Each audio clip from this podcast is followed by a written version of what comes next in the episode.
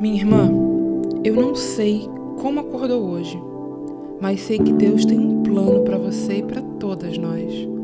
Porque nos momentos de mais tribulação é que encontramos consolo na palavra de Deus, que nos traz boas novas. Escute agora uma ministração das boas novas para o Brasil. Mensagens diretamente do coração de Deus para nós. Você já se deparou com uma situação de injustiça? No seu trabalho, na sua família, ou até mesmo no nosso país, na política? Ou sentiu que nessa situação Deus estava te chamando para fazer algo? Bom, hoje eu quero te convidar para uma reflexão sobre uma mulher que agiu assim.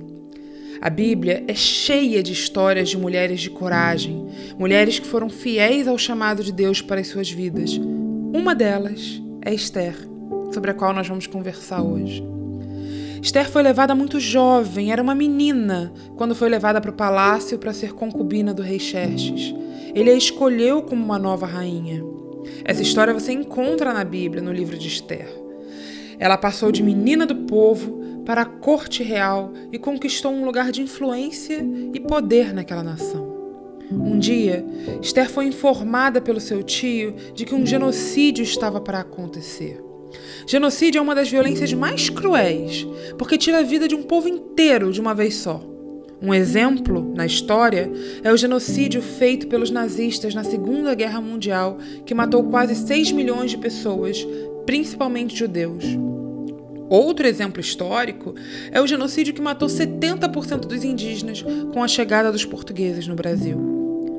Mas você com certeza vai se lembrar de uma tribulação muito mais recente a pandemia de Covid-19, que levou muitos dos nossos irmãos e irmãs, parentes e amigos.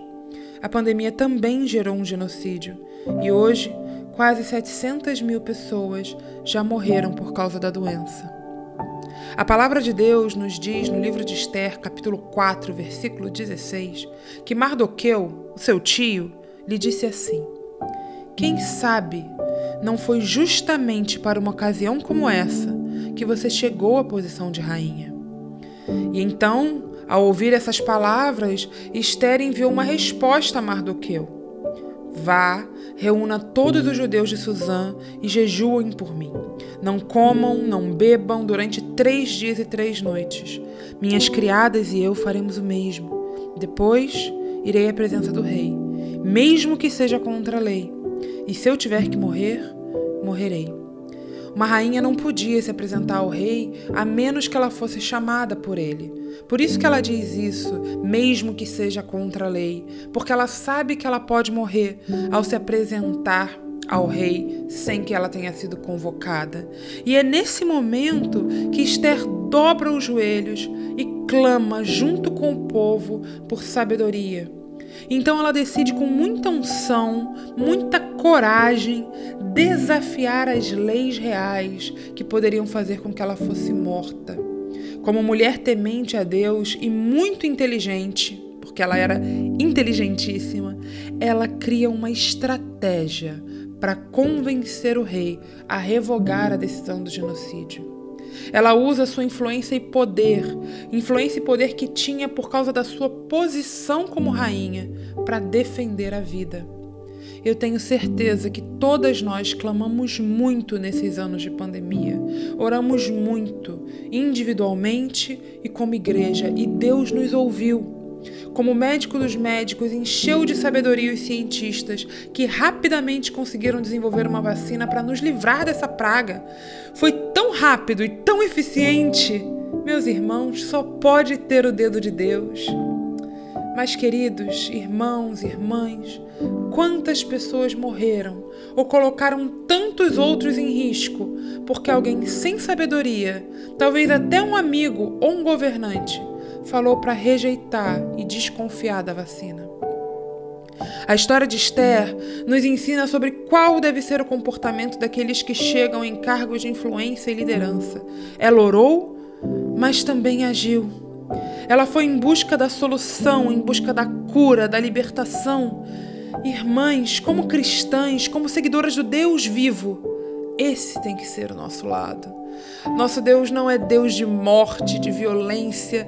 Nosso Deus é Deus de vida e vida em abundância. E eu peço que você, onde você estiver, ore comigo.